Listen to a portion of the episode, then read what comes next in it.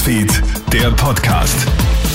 Hey, schönen Dienstag aus der Krone Hit Nachrichtenredaktion. Matthias Klammer hier und du hörst den Krone Hit Nachrichten Podcast. Jetzt ist es fix. Der Lockdown für Geimpfte und Genesene endet mit dieser Woche. Das hat vor kurzem Karl Nehammer in seiner ersten Pressekonferenz als neuer Bundeskanzler bekannt gegeben.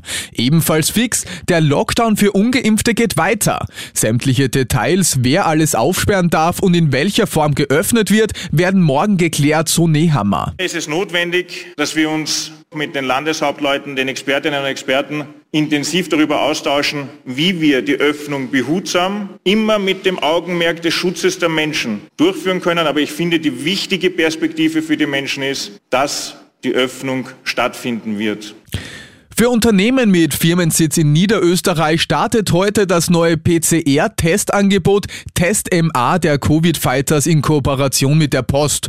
Mit diesem Programm können die Unternehmen ihre Mitarbeiter vor Ort unter Anleitung eines Testmanagers testen lassen. Die PCR-Tests werden bequem per Post geliefert und auch wieder abgeholt. Die Ergebnisse sollen dann innerhalb von 24 Stunden ausgewertet werden.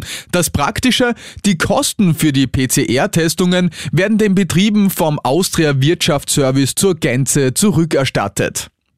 In Innsbruck ist es heute früh in mehreren Stadtteilen zu längeren Stromausfällen gekommen. Dadurch gab es auch zahlreiche Feuerwehreinsätze, um Menschen aus stecken gebliebenen Liften zu bergen. Zusätzlich ist ein Brand in einem Heizungskeller im Westen der Stadt ausgebrochen. Wie der Vizebürgermeister Johannes Anzenberger in einer Aussendung mitteilt, dürften die Stromausfälle durch einen Defekt in einem Umspannwerk verursacht worden sein.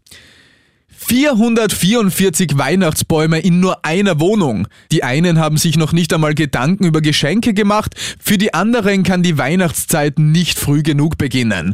Thomas Jeromin aus Deutschland zählt ziemlich sicher zur zweiten Sorte.